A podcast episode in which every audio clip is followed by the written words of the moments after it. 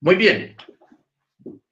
Muy bien. Vamos a, en esta noche, a continuar con el capítulo 49.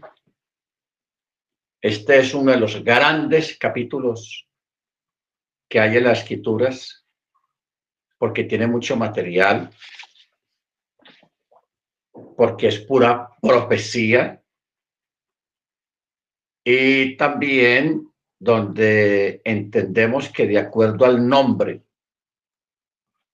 y al carácter de una persona en sus acciones, es que también fluye la bendición del Eterno. Aquí Israel, o sea, Jacob, ya está próximo a partir, a reunirse con los suyos. Y él aquí está profetizando las bendiciones futuras para los doce hijos, las doce tribus. Y estas bendiciones están determinadas de acuerdo al carácter y al comportamiento y a las acciones de cada uno de estos muchachos. ¿Ok? O sea, entendemos que cada persona actúa de acuerdo a su carácter, de acuerdo al control que tenga de su carácter. Y al mismo tiempo, esas acciones que derivan de su carácter tienen sus consecuencias y también tiene, afectan el futuro de la persona y de sus descendientes. ¿Ok? Bendito sea su nombre. Entonces, por eso eh, vamos a, destinar un buen tiempo para estudiar esta, estas bendiciones proféticas que Jacob le da a cada una de las tribus, de acuerdo al carácter y a sus acciones. ¿Ok? Muy interesante esto porque todos nosotros tenemos diferentes caracteres. Todos somos con nuestro temperamento. Y hay unos temperamentos más fuertes que otros. Hay unos temperamentos irascibles, hay temperamentos cambiables. Ah, en fin, cada persona tiene su temperamento, su carácter, y de acuerdo a ese carácter, pues las personas actúan en los momentos cumbres, los momentos decisivos que una persona vive normalmente. ¿Ok? Baruch Hashem. Entonces, por eso Yeshua habló mucho acerca del control, acerca de la templanza, acerca del perdón, acerca de la misericordia, acerca de la tolerancia. Habló mucho acerca de eso porque, lógicamente, pues eso determina mucho el futuro nuestro y de nuestros descendientes. ¿Ok? Muy bien. Capítulo 49 de Génesis comienza así. Luego Jacob llamó a sus hijos y dijo, reúnanse y les declararé lo que sucederá a ustedes al final de los días. Congréguense y escuchen, hijos de Jacob, escuchen a Israel, su padre. Amén. Entonces aquí comienza a repartir las bendiciones de acuerdo al orden de nacimiento o el orden de edad. Verso 3 comienza con Reuben o Rubén. Rubén dice, tú eres mi primogénito, mi fuerza y el principio de mi vigor. Esta expresión alude al vigor de la juventud, pero también vigor significa poder. ¿Ok? Significa poder. Entonces dice, preeminente en dignidad, está hablando de Rubén, y preeminente en poder. Pero aquí vienen los peros. Eres impetuoso como las aguas, o sea, sin control. No aventajarás, o sea, no te podrás aprovechar de tu primogenitura sobre tus hermanos por cuanto subiste al lecho de tu padre, entonces profanaste aquel que solía ascender a mi lecho. Esto lo, esta parte la, vimos el, el chava pasado, porque aquí fue donde terminamos. Y muy interesante esta, esta parte, porque el primero dice, que es el preeminente en dignidad y en poder, hablando de Rubén, pero por ser tan impetuoso, o sea, no, Rubén no tenía control sobre sus sentimientos, sobre su carácter. Entonces, cuando algo le sacaba la piedra, como dicen, entonces él no se controlaba y hablaba y hacía cosas que después tendría que arrepentirse de esas acciones. Por eso dice impetuoso como las aguas. Usted sabe que cuando un río se desborda, una quebrada se desborda, o cuando hay un tsunami, eso no lo para nadie. Eso no lo para nadie. Un tsunami, un tsunami. ¿Quién para un, un tsunami? Nadie. ¿Quién para un río una quebrada que se desbordó? Eso arrasa con todo lo que se encuentre a su paso. Ese era Rubén. No tenía control sobre su carácter. Muy impetuoso. Entonces, cuando dice no aventajarás, o sea, no podrás tomar ventaja de tu posición preeminente. ¿Por qué? Porque subiste al lecho de tu padre, entonces profanaste aquel que solía ascender a mi lecho. O sea, él eh, cuando murió su madre, no, cuando murió Rachel, él cogió el lecho de, Jacob y se lo llevó para la casa de su madre, sin haberle dicho al papá, o movió todas las cosas. Por eso lo que dice, profanaste el lecho. Porque en las noches, ustedes saben, hay un ángel que se encarga de, de inspirar, de hablar en los, cuando uno duerme, nos habla en las noches. Pero aquí en este caso, el mismo Eterno no precisaba de un ángel para hablarle a, Jacob, sino que el mismo Eterno hablaba con él. ¿Ok? Por eso dice, profanaste aquel que solía ascender a mi lecho en las noches. ¿Ok? Entonces, al él, al Rubén haber tomado el lecho de, su papá para llevarlo a la otra tienda fue como una profanación por cuanto fue sin decirle a Jacob. Jacob cuando va a su tienda, no hay nada, todo eh, no está ahí, su cama no está ahí. ¿Ok? Entonces, esto era una, una cosa sorprendente para Jacob, por eso él le dice que no va, va, a aventajar a sus hermanos, o sea, no va a tener, aunque era preeminente en poder y en dignidad por ser el primogénito, no va a poder hacer uso de esa preeminencia. ¿Por qué? Por profanar el lecho de Jacob. ¿Ok? Bendito su nombre. Tenaz eso, mire usted. Perdió su bendición, su poder por un acto emocional y todo eso, porque hay, por ahí hay un libro en el cristianismo que llama Las emociones que matan, y es la verdad. Hay emociones, hay gente muy emocional y eso a veces no es bueno. Bendito el Eterno. Muy bien, verso 5. Simón y Leví. Aquí hay algo raro.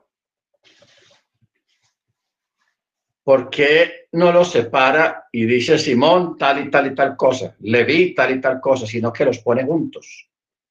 Por eso dice, Simón y Leví son hermanos. ¿Qué quiere decir eso de que son hermanos y realmente son hermanos? ¿Qué quiere decir con, con reafirmar eso de que son hermanos? comparten las mismas ideas. Eso es lo que quiere decir.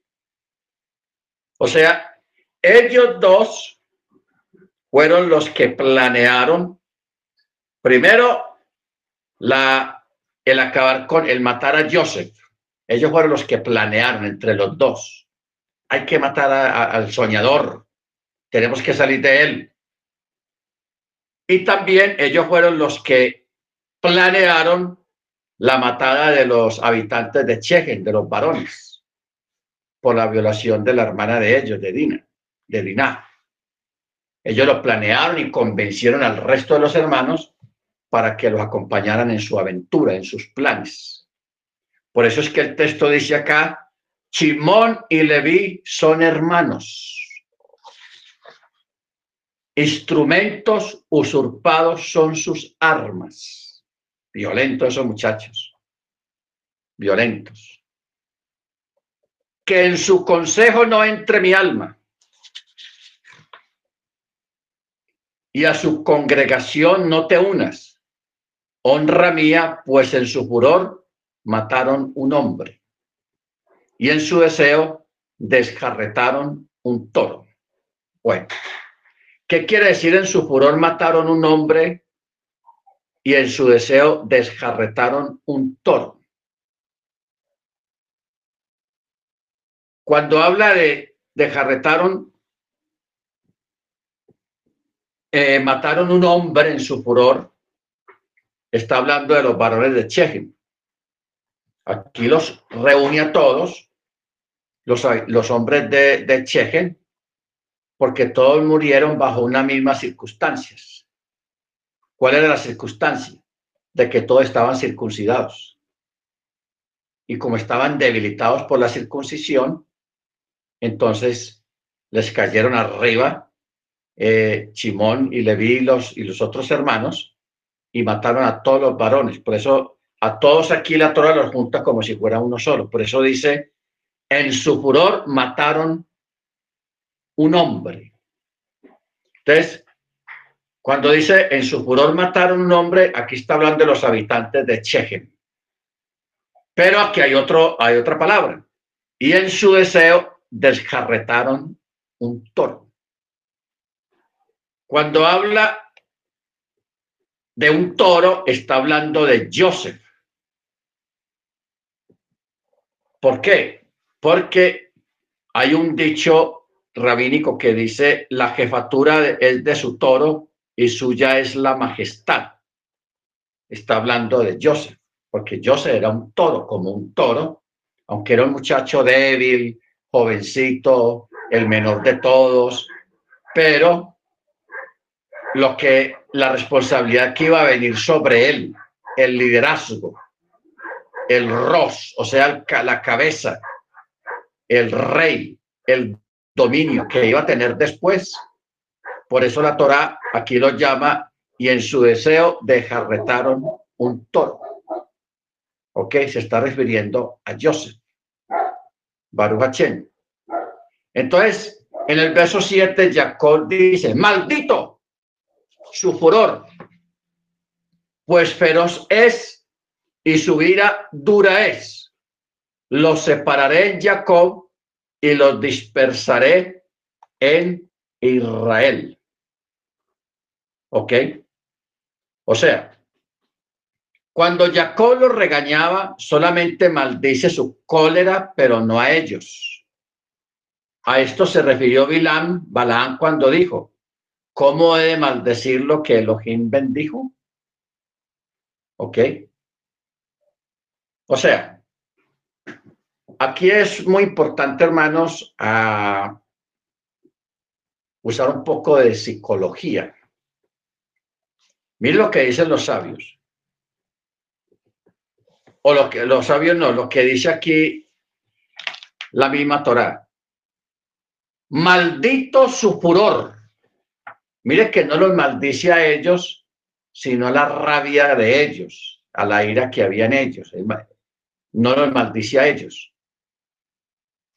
Ahora, ¿por qué Jacob no los maldice a ellos? Algo muy parecido a lo de Balaam cuando fue contratado para que maldijera al pueblo hebreo.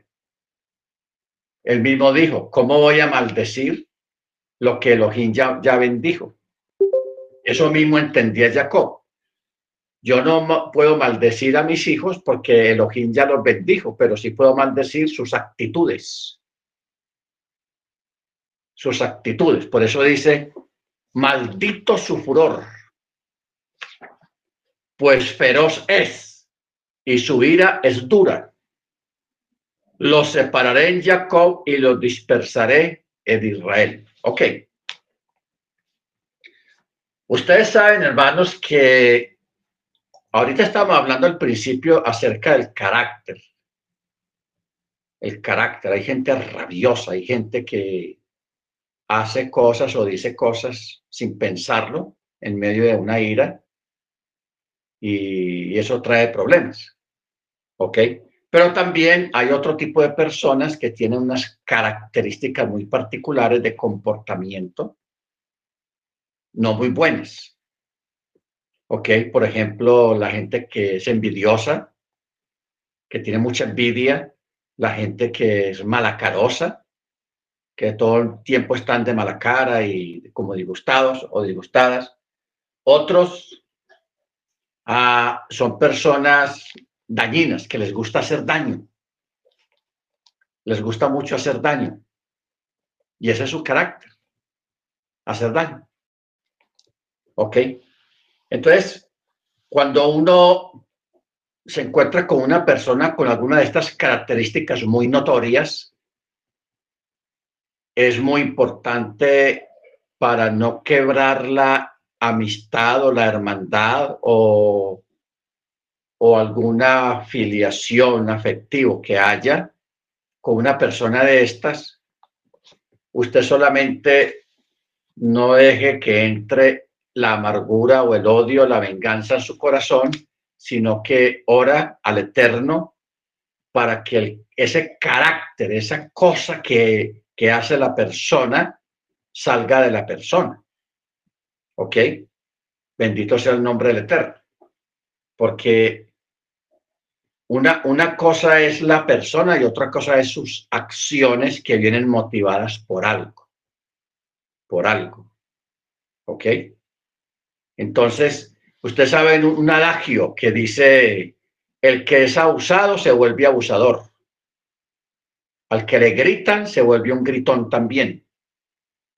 Al que es golpeado, aprende a golpear, se vuelve un golpeador también. ¿Ok? Entonces, e-, ese, ese tipo de adagio se cumple mucho porque cuando usted mira a esos documentales o esos libros o, o esos escritos acerca de asesinos en serie o de violadores o de sí, personas que cometen unos crímenes atroces, uno se da cuenta que cuando van hacia atrás de la vida de esa persona, esa persona fue abusado, fue golpeado, fue, hicieron cosas muy desagradables con él cuando era niño o niña, y eso repercute cuando la persona es adulta y se vuelve, adquiere un comportamiento de estos, un asesino en serie, un violador, eh, en fin, alguien que hace mucho daño. ¿Por qué? Porque esa es su forma de descargar la amargura y el dolor que lleva acumulado durante tantos años en su vida. ¿Ok? Entonces, hay personas que no se dejan afectar de esas cosas, tienen carácter, tienen fuerza y no se dejan afectar y son capaces de superar. No olvidar, pero sí superar. O sea, son capaces de no seguir el patrón que exige normalmente este tipo de situaciones. ¿Ok? porque cuando un niño o una niña es abusado, es golpeado sin razón injustamente y, de una forma muy continua, esa persona se puede convertir en un asesino, en un violador, en una persona mala que le gusta hacer daño o hace mucho daño. Y esa es su forma de desahogar esa frustración que tiene ahí guardada de toda la vida desde su niñez y, y lo exterioriza de esa manera, haciendo daño. ¿Ok? ¿Por qué? Porque ya le hicieron daño. Pero hay unos, hermanos, hay personas que son capaces de superar eso y no siguen el patrón normal, sino que más bien optan por cambiar, por hacer el bien, por no seguir el patrón. ¿Ok? Entonces, en el caso del carácter de Chimón y Leví, ese era el carácter de estos muchachos. Ellos fueron, cuando ocurrió lo de Dina, a esos muchachos se les subió la, la hemoglobina, quién sabe qué se les subió, les dio una ira, una rabia, y dijeron, no, tenemos que vengar a nuestra hermana, tenemos que, eh, esta gente me las paga, me las paga, y, y, tenía una rabia, y, esa rabia la exteriorizaron y convencieron a otros hermanos para que lo acompañaran en su aventura planearon muy bien la venganza, engañaron a, esa gente con, con, volverse en amigos, socios, buenos vecinos, pero todo eso era puro engaño. Era para buscar la venganza. Entonces, por eso es que eh, dice, su ira es dura. Su ira es dura. Entonces, Luego dice, pero los separaré en Jacob y los dispersaré en Israel. ¿Qué quiere decir los separaré en Jacob? Los separaré entre sí de tal modo que Leví no forme parte del número de las demás tribus. Y de este modo quedarán divididos uno del otro. Según otra explicación, esta frase hace referencia a que ambos serían dispersados en el territorio de Israel, pues la gente pobre, los escribas y maestros de niños solamente pertenecían a la tribu de Chimón. Y esto tenía como propósito de que estuvieran dispersos en toda la tierra de Israel. Y en cuanto a la tribu de Leví, Jacob hizo que recorriera los graneros de las demás tribus para solicitar las ofrendas y los diezmos para obtener de ahí su sustento. O sea que de esa forma fue que se cumplió lo que dice y los dispersaré en Israel. O sea, la tribu de Simón y la tribu de Leví no, no vivieron independientes, unidos como una sola tribu bien visible, sino que el Eterno propició que ellos se dispersaran en medio de las otras tribus. Porque así debilitaba su furor y su fuerza y su capacidad de reunirse para planear algún acto de venganza o de violencia. Esto con Simón y con Leví, de ahí vienen los levitas. Y los levitas, aunque también, aunque tenían un territorio asignado, el área de los levitas, ellos de todas maneras er, estaban regados en todas las tribus administrando, porque eran servidores del templo y del culto al Eterno, los levitas. Baruch bendito su nombre. Mire cómo se cumplió eso de bien, porque aquí apenas está comenzando el pueblo. Todavía no ha llegado el Sinaí, no han llegado muchas cosas, y ya el Eterno aquí le está profetizando lo que va a acontecer con ellos mucho más adelante. ¿Ok? Baruch Muy bien. Verso 8. Yehudá. Yehudá. Mire que aquí Yehudá viene a ser el cuarto. Rubén, Simón, Leví, Yehudá, el cuarto. Dice, a ti te reconocerán tus hermanos tu mano estará en la cerviz de tus enemigos y ante ti se inclinarán los hijos de tu padre. Tenaz. es una bendición tenaz. Ahora, eh, Yehuda, cuando dice a ti te reconocerán tus hermanos. O sea, qué bueno que nosotros pudiéramos aprendernos un montón de cosas, o sea, memorizarlas.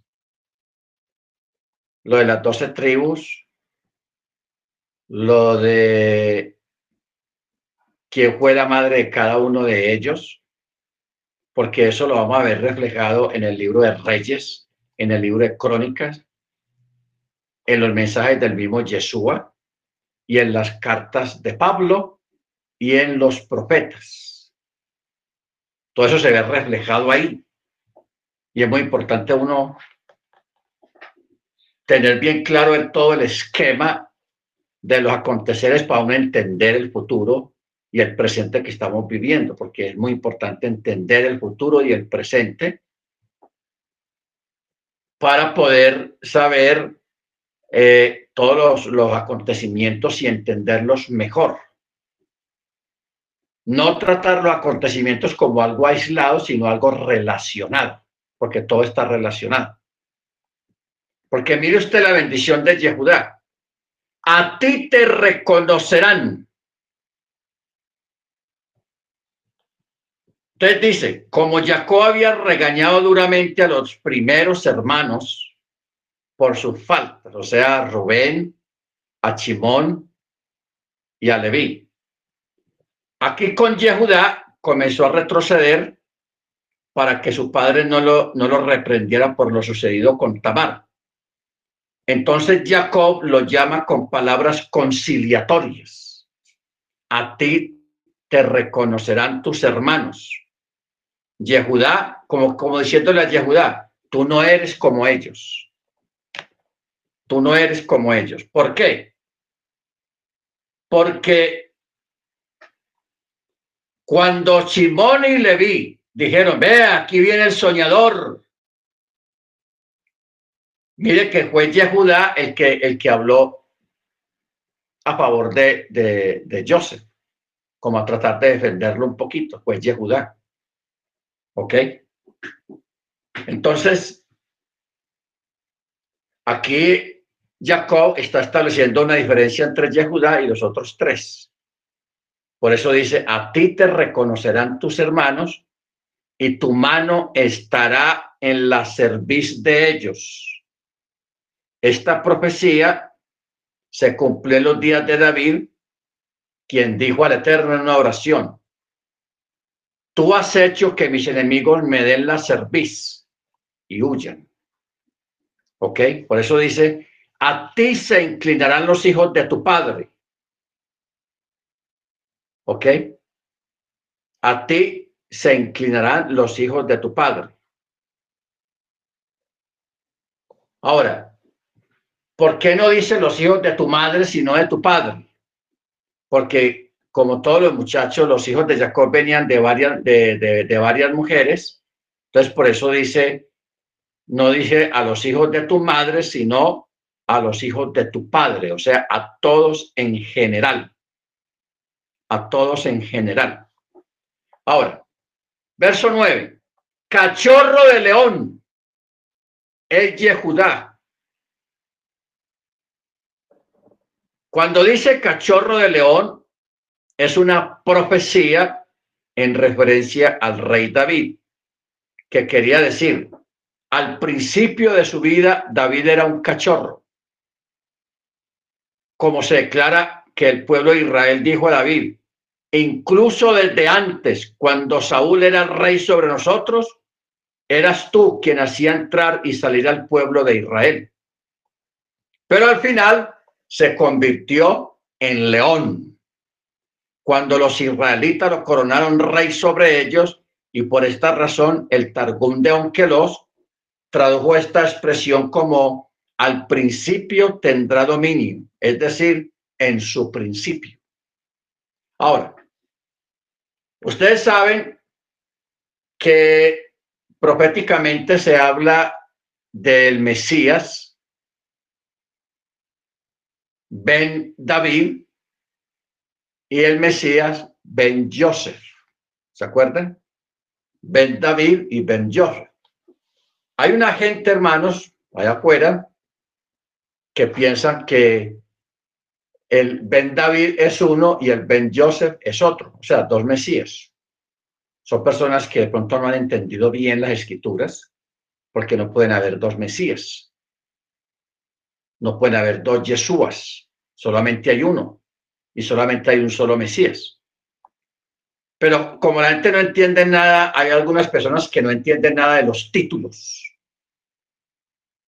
que están muy enraizados con esta profecía que estamos viendo acá. Cachorro del león es Yehudá. Y dice, de la presa, hijo mío, ascendiste, se arrodilló, yació como león, como león viejo, ¿quién lo levantará?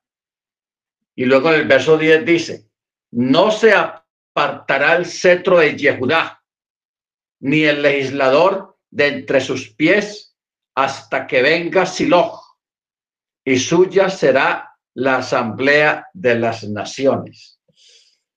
Yo pienso, ¿no? Para mi, por mi opinión, este texto o esta bendición a Yehudá me parece la más importante y la más profética de todas.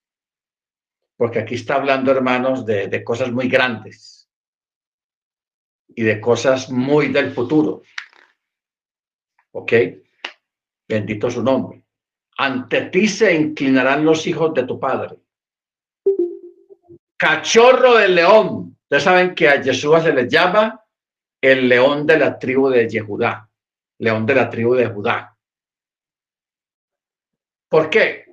Porque cuando se habla a nivel de reinado, de realeza, a Yeshua se le dice Ben David. Por eso usted recuerda los evangelios que algunos enfermos o algunas personas cuando le clamaban a Yeshua, no le decían Yeshua solamente, sino le decían eh, hijo de David, hijo de David, ten misericordia de nosotros. ¿Por qué a Yeshua lo llamaban a veces hijo de David? Porque la profecía, esta profecía especialmente está hablando de eso, de que de la descendencia de David iba a venir el Mesías. Pero miren con quién comienzan. Comienzan con Yehudá. Porque según la descendencia de Yehudá, a nivel genealógico, y ahí vino el Mesías. ¿Ok? El Mesías viene de ahí. Por eso a Yeshua le llama, proféticamente a Yeshua lo llamaban hijo de David. Si Yeshua hubiera nacido de la tribu de Dan, de la tribu de Naftali o de la tribu de Zebulón, no se hubiera cumplido. O sea, Yeshua no hubiera sido el Mesías. No daba. No hubiera dado. Creíble. ¿Ok? Por eso dice, cachorro de león, es Yehudá, de la presa, hijo mío, ascendiste, se arrodilló, yació como león como león viejo, ¿quién lo levantará? ¿Ok? Ascendiste. O sea, ¿qué, quiere decir ascendiste? Que él no participó de, de planear el crimen de matar a Joseph. Porque él, le dijo a los hermanos, ¿qué ganaremos con su muerte? ¿Qué nos ganamos con eso? De ese mismo modo actuó Yehudá. Cuando en el caso de Tamar, ¿se acuerdan? La que se disfrazó de ramera, porque está hablando de este, este mismo Yehudá. Cuando ella confesó, le mostró el báculo y los objetos personales de él, él dijo, justa es. Mire que lo que dijo él, él no dijo, esta mujer si es bandida o no, sino justa es. De mí es ese báculo y, esas otras cosas. ¿Ok? Por eso es que Ah, por esta razón, a modo de recompensa, Jacob profetizó acerca de Yehudá. Dice, se arrodilló y yació como un león, lo cual alude, alude a los días de Salomón, descendiente de Yehudá, que dice, Israel habitó en seguridad, cada hombre yaciendo bajo su viña. Cuando dice que yació como león, león viejo, está hablando, profetizando el tiempo del rey Salomón que hubo paz en Israel. Israel estuvo en la época de Salomón. Israel vivió una época muy buena, no habían guerras, todo estaba tranquilo, lo único maluco eran los impuestos que estaban muy altos.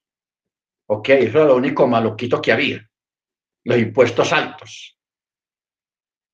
Ok, porque Salomón para poder sostener ese estilo de vida, de tanto lujo, de tanto poder, ¿de dónde tenía que salir ese dinero?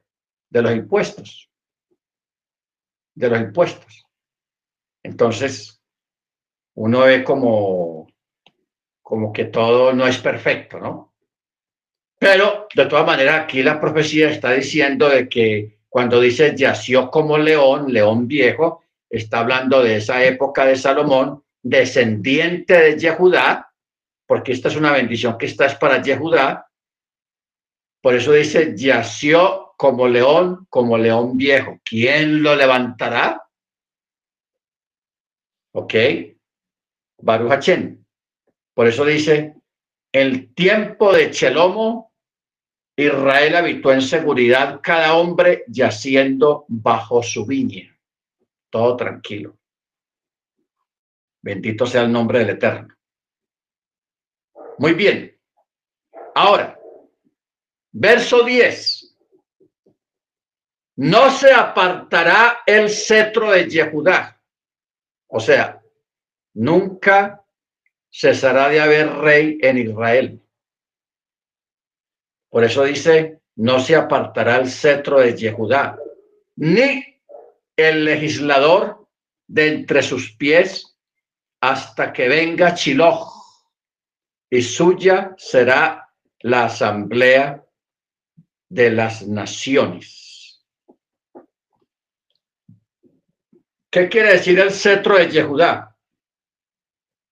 Desde el rey David en adelante, se refiere a los dirigentes de la diáspora cuando estuvieron en Babilonia, quienes gobernaban al pueblo hebreo con el cetro, habiendo sido investidos de autoridad para gobernar a los judíos por el Estado gentil.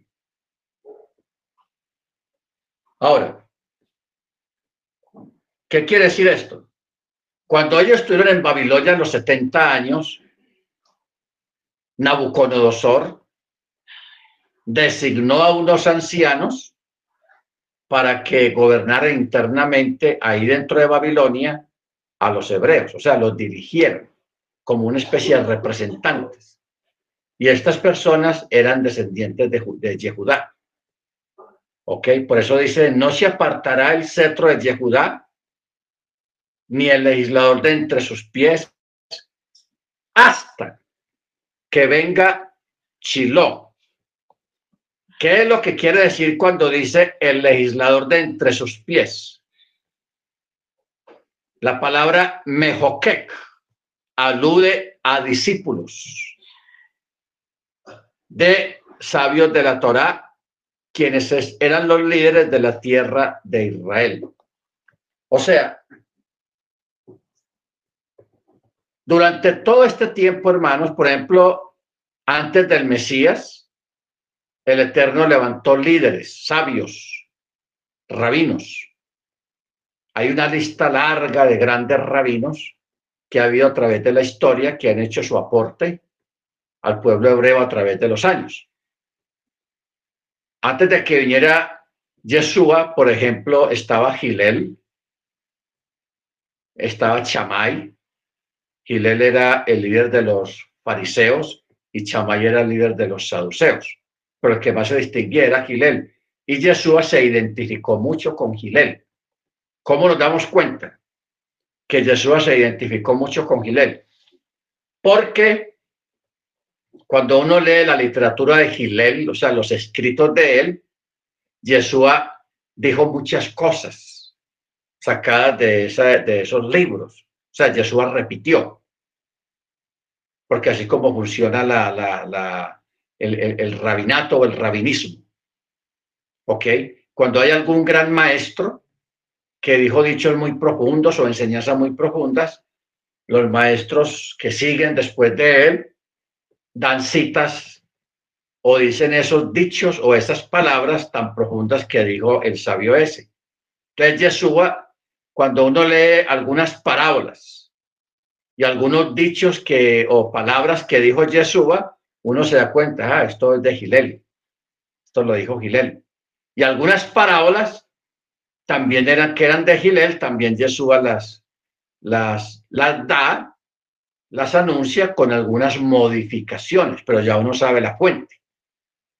¿Ok? O sea, mucha gente piensa que Yeshua vino e inventó otra religión. Que el, que el Evangelio es otra religión, otra fe diferente a lo que ha habido toda la vida en el judaísmo, no.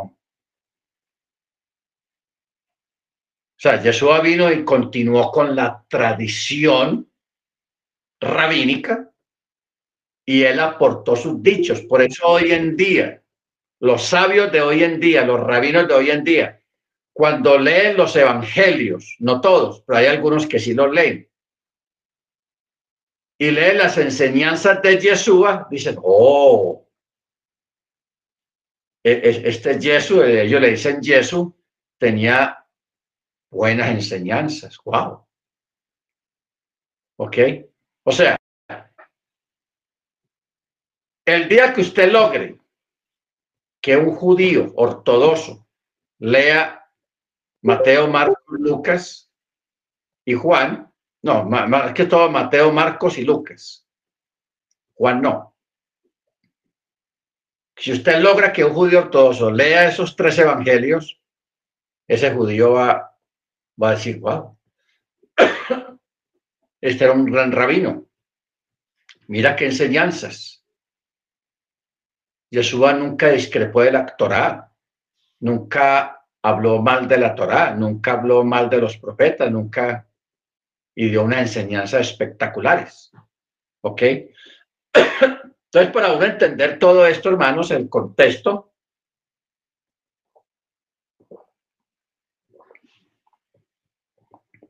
hay que saber cómo funciona el judaísmo históricamente. El judaísmo históricamente se basa mucho, primeramente en la Torá, en los profetas y en las enseñanzas de los sabios a través de los tiempos. Lo que dijo Gilé, lo que dijo Maimónides, lo que dijo Rachi, lo que dijo Abarbanel, lo que dijo Akiva, lo que dijo, en fin, son, son decenas de, de, de sabios que dejaron su legado de enseñanzas muy profundas. Entonces, los, en las academias de Torah hoy en día se, se basan en la Torah, pero también adornan la enseñanza de la Torah con los dichos de los sabios, dichos los que ellos dijeron de determinado texto de la Torah. ¿Ok? Porque, por ejemplo, yo aquí tengo esta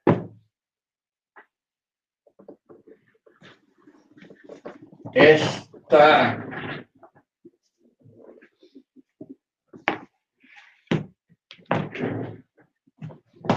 esta Torah que yo tengo acá, mire cómo dice. Rachi comentada por Rachi. Esta es otra que es comentada por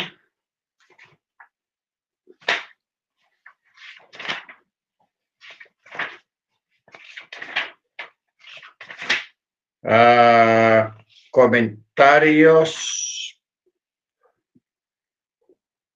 Ederi, Ederi, rabino Ederi. O sea, los comentarios que hay acá son de un rabino muy famoso, Ederi. Este otro Jumás, aquí hay comentarios en la Torá de, tres comentaristas, de Rambam, de Rachi y de Abarbanel y, y Cordovero. Bueno, entonces, ¿qué pasa? Rachi tiene su aporte. Maimónides también pone sus comentarios. Ederi, Marcos Ederi, pone sus comentarios. ¿Ok? La mayoría de los comentarios de todos ellos coinciden, pero hay unos más agudos y más profundos que otros. ¿Ok? Entonces, cuando hay una discusión rabínica sobre algún texto, entonces dice un talmidín, un estudiante, ah, Rachi dijo tal y tal cosa. Oh, sí, pero mira que Maimónides dijo esto, esto y esto sobre eso. O sea, de pronto una, un comentario más avanzado, más profundo. Entonces, ¿qué es lo que pasa ahí? Si yo leo los cinco comentarios sobre un mismo versículo de diferentes, de cinco rabinos diferentes, yo voy a enriquecer mi mente porque lógicamente ninguno contradice la Torá, sino hacen aportes. Uno de una forma, otro de otra manera, otro de otra manera, otro más profundo, y eso lo, lo volvió a usted mentalmente en conocimiento, se amplía. Se amplía mucho el conocimiento sobre un mismo texto. ¿Ok?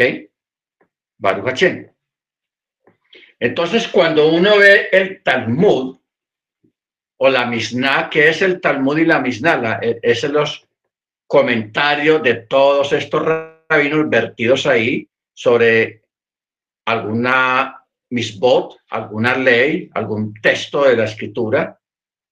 Entonces, e, eso es lo que se trata el, el, el, Talmud, los comentarios. El uno dijo una cosa, el otro dijo el mismo texto, sin que haya contradicción alguna, sino más bien aportes. ¿Ok? Entonces, ¿qué pasa? Que, como hablamos ahora acerca de Yeshua, que cuando uno lee todos estos comentarios o, uno lee las enseñanzas de Gilel, porque Gilel era el que tenía más influencia en la época de Machía, antes de Machía, durante Machía y después de Machía fue Gilel.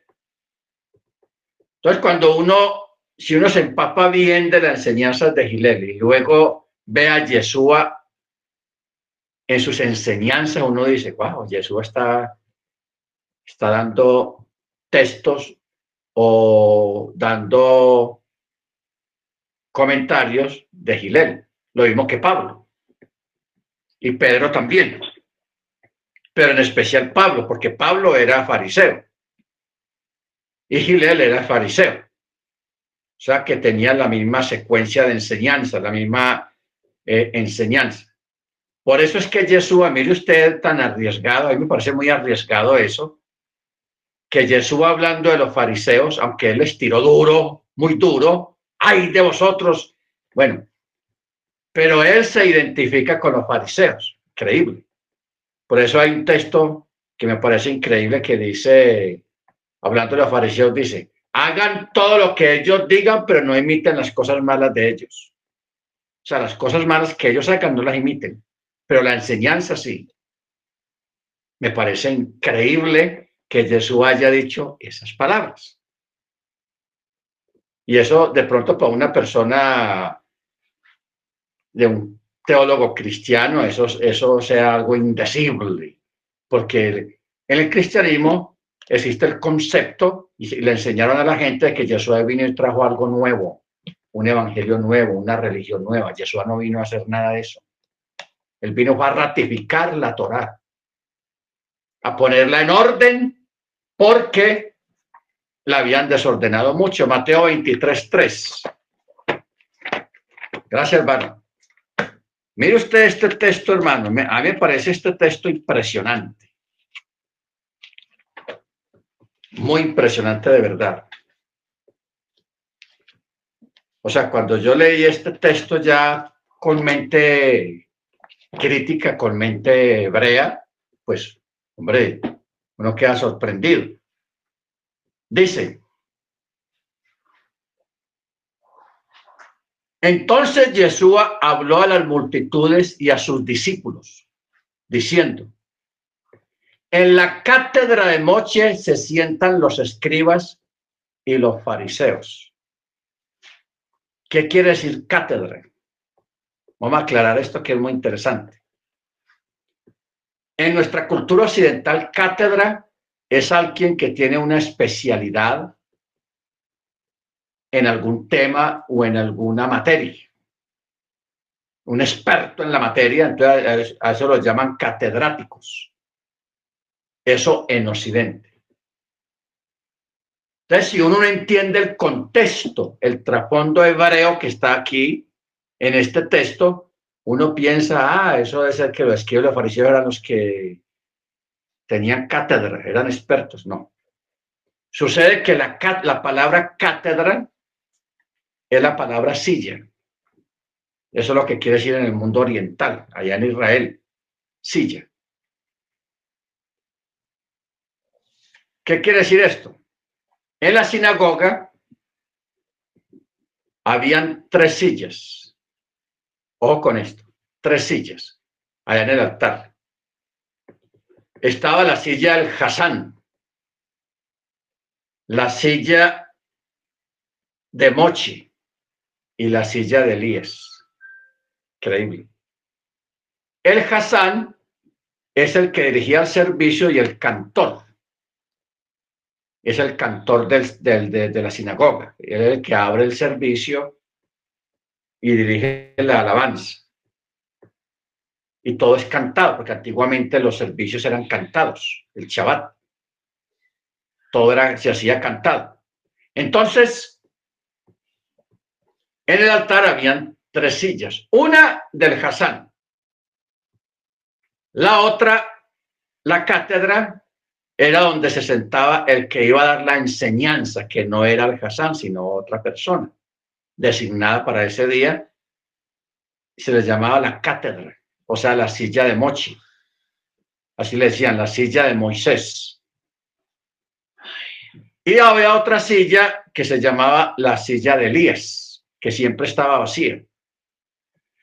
¿Ok? Porque ustedes saben que Elías en la cultura judía a Elías siempre se le está esperando, porque eso está escrito en los profetas.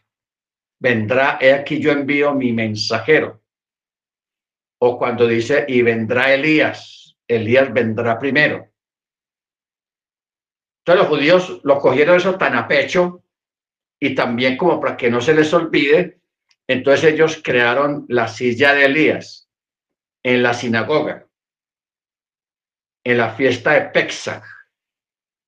Usted recuerda que la fiesta de Pesach, en la mesa principal, hay una copa extra, que también se le echa vino, se llama la copa de Elías. Y hay una silla en la mesa principal que está vacía porque esa es la silla de Elías. ¿Ok? Y usted recuerda que cuando ya se finaliza la fiesta de Pesach, se envía a alguien dentro del lugar donde están a que vaya a la puerta y mire a ver allá afuera si viene quién. No dice que viene Yeshua, si viene Elías. ¿Ok? A ver si viene Elías. Entonces la persona va y se asoma. Y cuando ve que no viene Elías, entonces dice, no viene. Entonces ya el rabino, el que dirige el servicio, dice, entonces hasta el próximo año, que pronto venga Elías. Entonces el judaísmo ha venido durante todos estos cientos de años con esa esperanza de que primero viene Elías, porque así está escrito, y Elías vendrá primero. ¿Ok? Baruch Entonces, ¿qué ocurre? Teniendo esto de, de, fondo, ya entendiendo qué quiere decir la palabra cátedra o silla que está en la sinagoga, Ahora sí vamos a volver a leer el texto. Dice, en la cátedra de Moisés, o sea, en la silla de Moche, se sientan los escribas y los fariseos. Porque siempre en los servicios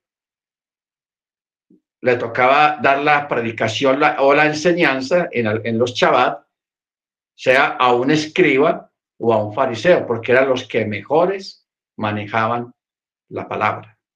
Eran los más expertos en la palabra, los escribas y los fariseos.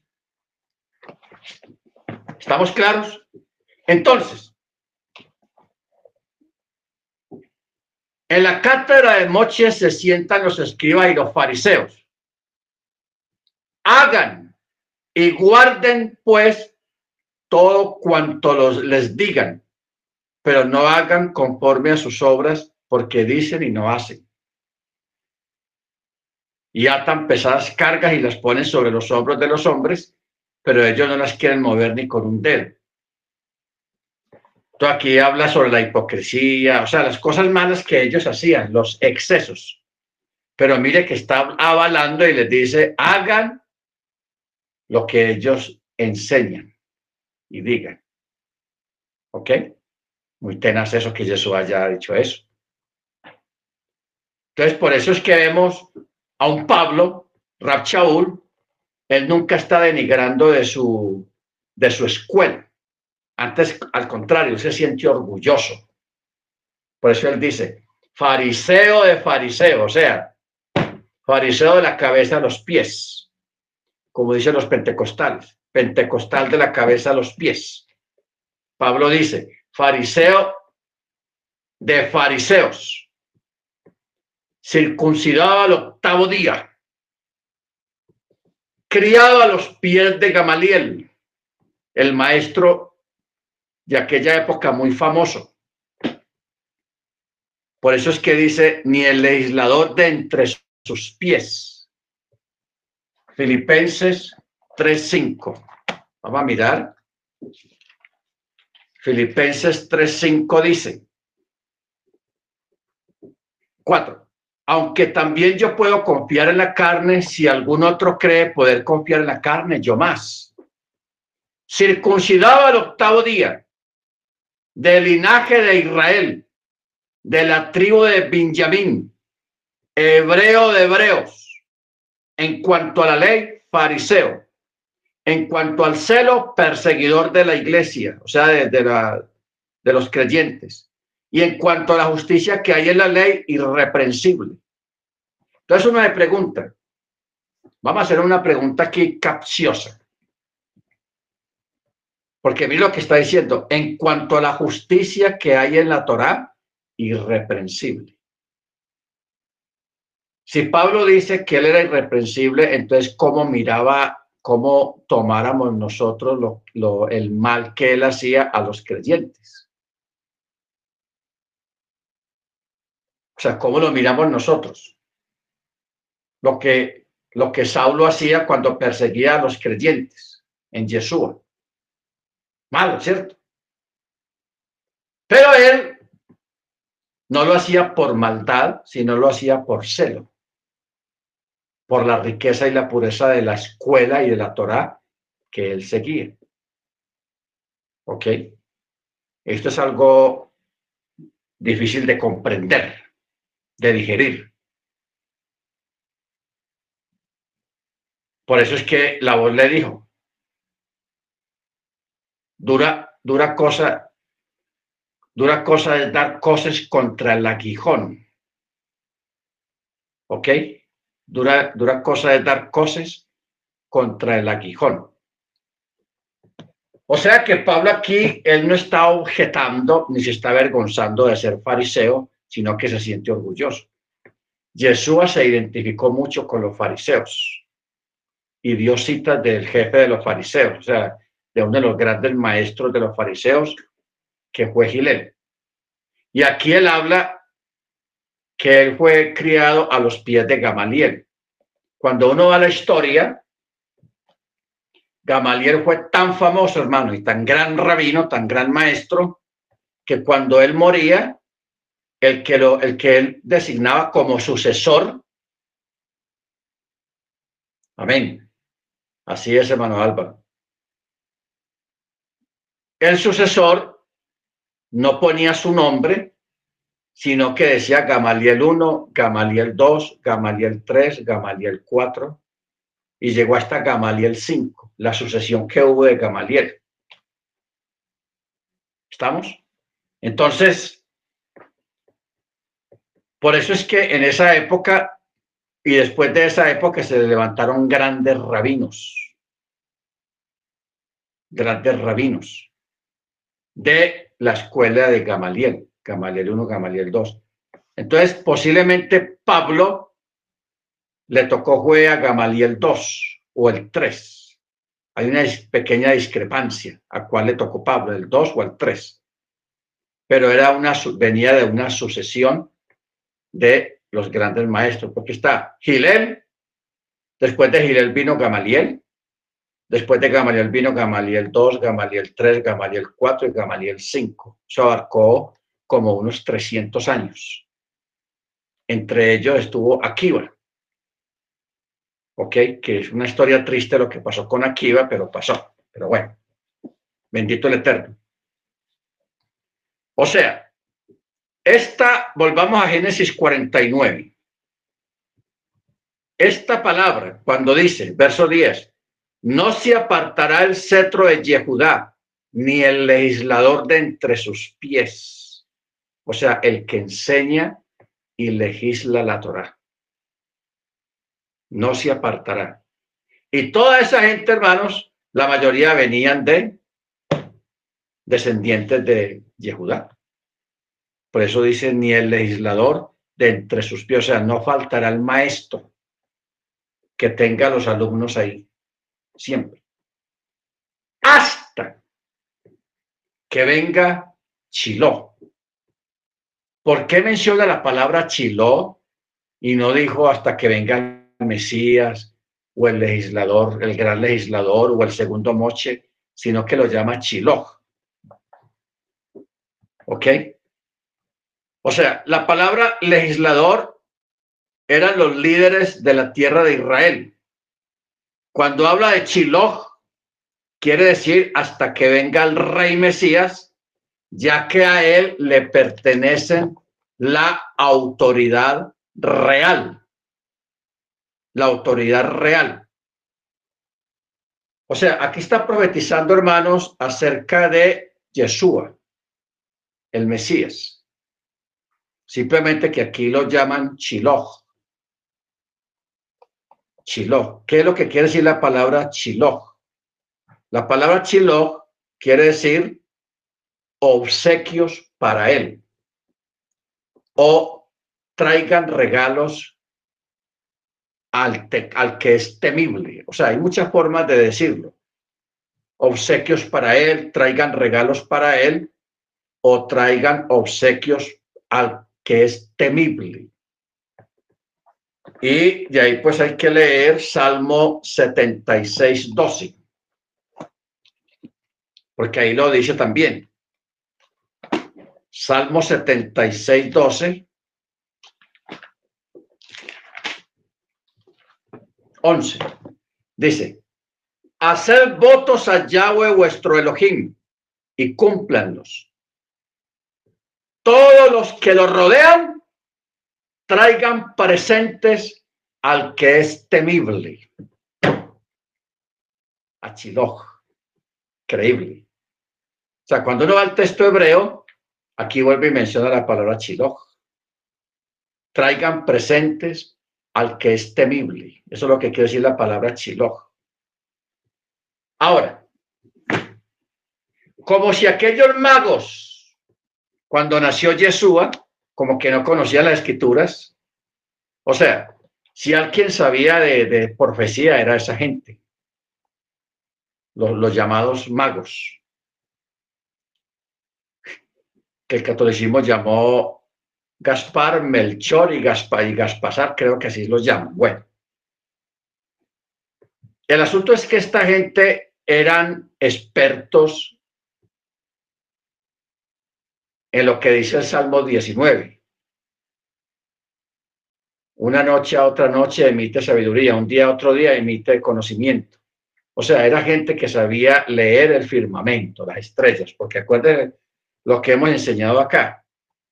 La Torah está escrita en tres partes. Arriba en los cielos, a través del movimiento de las estrellas cada noche, ahí está la Torah también escrita y más profunda. La Torah escrita en el rollo, en el papel, ok, aquí, y falta un lugar donde se escriba la Torah en un futuro que es en el corazón de cada creyente. Que todos vamos a saber la Torah de pe a pa, de la lef a la taf, en forma automática.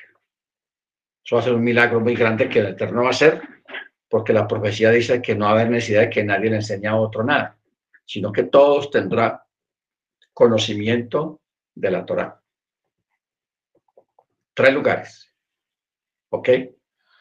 Entonces, estos sabios que llegaron a Jerusalén para adorar al niño, ellos, cuando Yeshua nació, ellos se dieron cuenta de la fecha de arriba y de, del, y de la señal del nacimiento del Mesías, porque había una señal y ellos la vieron y ellos entendieron.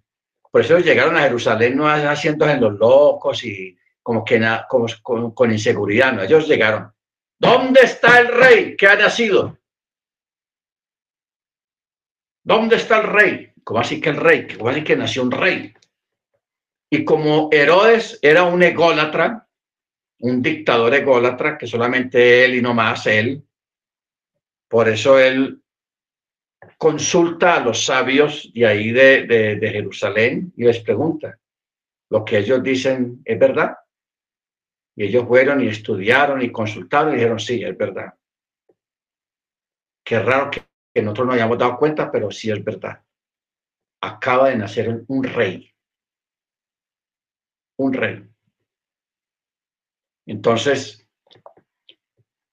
estos sabios, cuando llegan donde Yeshua, el niño recién nacido, ellos no llegan con las manos vacías. El texto dice que ellos les llevaron regalos porque ellos sabían este texto de 49, 10, hasta que venga Chiloj. Y como ellos sabían lo que quiere decir la palabra Chiloj, ellos decían, nosotros podemos llegar allá ante el rey con las manos vacías. Nos destruye, así sea un niño recién nacido, pero nos acaba. Entonces, por eso ellos llevaron regalos, muy costosos de verdad, muy costosos. Yo creo que con esos regalos, Joseph y Miriam se cuadraron la eh, parte del futuro económico, porque esa gente llevó especias costosísimas, perfumes costosísimos, telas costosas, oro, plata,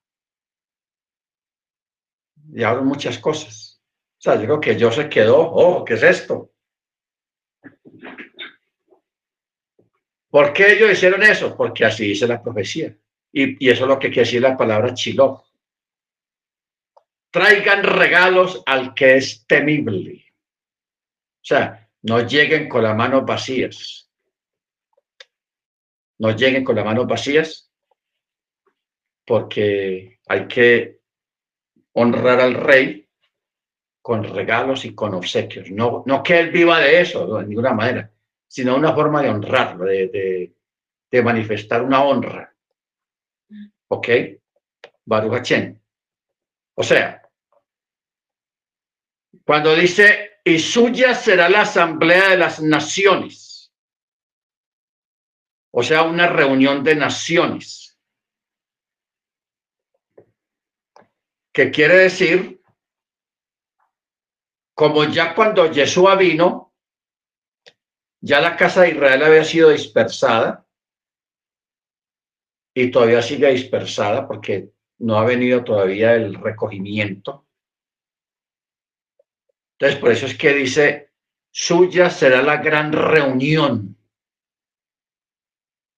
de aquellos que van a salir de entre las naciones. ¿Ok? Creíble esa profecía. Y aquellos que van a salir de entre las naciones. Bendito su nombre. O sea, hay una 160 versículos donde habla del retorno de la casa de Israel. Que eso es lo que, estamos, lo que está pasando en este tiempo.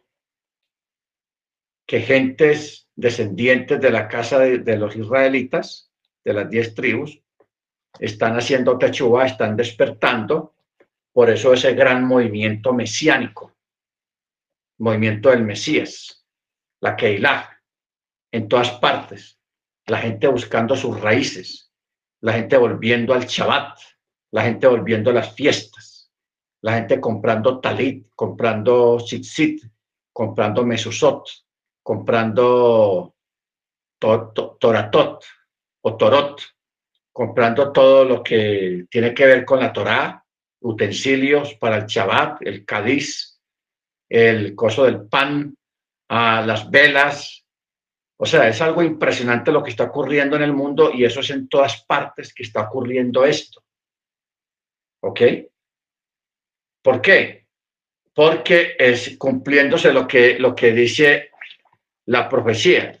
Suya será la asamblea, o sea, la reunión, la congregación, cuando empiecen a reunirse y a reunirse y a crecer y a crecer en número y cuando van a ser juntados después de la gran tribulación, no, durante la gran tribulación, van a ser juntados allá en el territorio de Israel. Por eso dice, suya será la asamblea de naciones. esta profecía no se ha cumplido todavía. Está en proceso de cumplimiento pero no a totalidad. Verso 11. Y amarra a la su borrico. Y al sarmiento la cría de su asna. Lava su vestimenta en vino y en sangre de uvas su manto. Increíble lo que es esta, esta, esta profecía, esta es tenaz. Jacob profetizó sobre el territorio de Yehudá, el cual produciría vino como agua en abundancia. Dicha región sería tan productiva que cualquier hombre de Yehudá atará su borrico a una viña y lo cargará con las uvas de una sola vid, de un solo árbol, completa la carga en un borrico.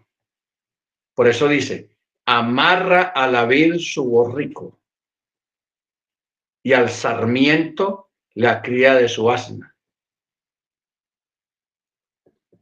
¿Entendemos? Va el colector de uvas y hay tanta uva que amarra a un solo árbol y de ese solo árbol arma una carga en ese animal, en esa bestia, de un solo árbol y son cientos de árboles. Imagínate la abundancia de uva. Por eso dice, amarra a la vid su borrico y al sarmiento la cría de su asna. Y hay tanto, pero tanto vino que dice, lava su vestimenta en vino, no en agua, sino en vino. Y en sangre de uvas su manto. Perdón.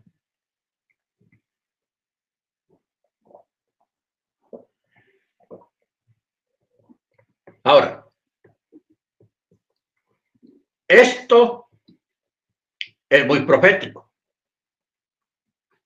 Te recuerda que Yeshua, en su entrada triunfal a Jerusalén, él entró en un pollino de asna. ¿Ok? En un pollino de asna. Dando a entender proféticamente, por eso dice amarra la vida y su borrico. Luego, cuando habla de su vestimenta, su vestimenta Cuando dice manto, según el judaísmo ortodoxo que no cree en Jesús, mire lo que dice. Esta palabra denota un cierto tipo de vestimenta, pero no existe ningún término análogo en la escritura. Pero nosotros sí sabemos de qué está hablando acá, del manto de Jesús, que estaba, aunque ensangrentado, pero eh, no fue destruido por los soldados romanos, sino que lo riparon entre ellos porque era de una sola pieza. Ahora, esto también alude al manto de colores que Jacob le hizo a Joseph. Le hizo un manto diferente al de sus hermanos, de colores. ¿Ok? Ya eso lo trasladamos a Yeshua, cuyo manto fue ensangrentado con su propia sangre por eso dice, lava su vestimenta en vino y en sangre de uvas su manto. Increíble. O sea, no sé si Jacob cuando dijo estas palabras, él estaba viendo al Mesías allá, al Mesías sufriente. Al Mesías sufriente. para que él diera estas palabras tan concisas y tan claras. Y en sangre de uva su manto. El manto de, de Joseph sí fue rasgado.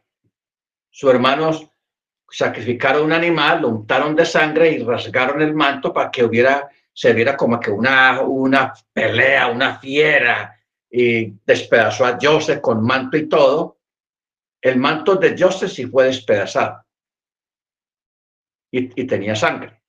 Pero el manto de Yeshua no fue despedazado. ¿Por qué? Porque Yeshua tendría un reino sin fin. Porque acuerde que cuando un manto, cuando Saúl rompió el manto de, del profeta, de Samuel, el desesperado se, se, le, agarró el manto de Samuel y ¡ran! lo rasgó. Entonces eso era una profecía. Inmediatamente Samuel le dijo, tu reino ha sido cortado y tú has sido cortado también. ¿Ok? Eso era rasgar. Cuando el manto de Joseph fue rasgado, quería decir que el, reinado de Joseph, su tiempo de gloria iba a ser temporal. ¿Ok? Pero el manto de Yeshua no fue rasgado, porque el texto lo dice muy claro. Que los, los romanos, viendo que era de una sola pieza y costosísimo, dijeron, pues ¿para qué lo vamos a partir en tres pedazos? La embarramos. Entonces, más bien, rifémoslo entre nosotros y al que le toque, le toca todo el manto completo. Y por eso lo, se cumplió la profecía que dice, y rifaron entre sí mis vestidos. Bendito el Eterno. Y aquí Jacob proféticamente lo ve lleno de sangre. Lava su vestimenta en vino y en sangre de uvas su manto. Esto es tenaz. Mire que hasta Onkelos, un sabio muy antiguo, él vio en este texto al Mesías, siendo ortodoxo, pero él alcanzó a ver algo. Él dijo, este versículo hace referencia al Mesías. Y él no sabía cómo iba a ser la, la vida del Mesías. No. Verso 13 bermejo de ojos por vino y blanco de, de dientes por de leche, por la leche. Bermejo de ojos por vino y blanco de dientes por leche. Bueno, vamos a parar aquí, hermanos. Mañana continuamos, porque aquí de estas de este texto 12 hay mucho que sacar de ahí. ¿Ok? Entonces, mañana mediante el cielo, a las 4, vamos a continuar con esta paracha.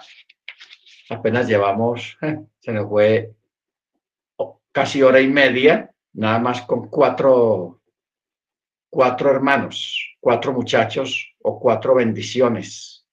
Tenaz. Pero es que este capítulo, hermano, es muy, muy profundo. Muy profundo.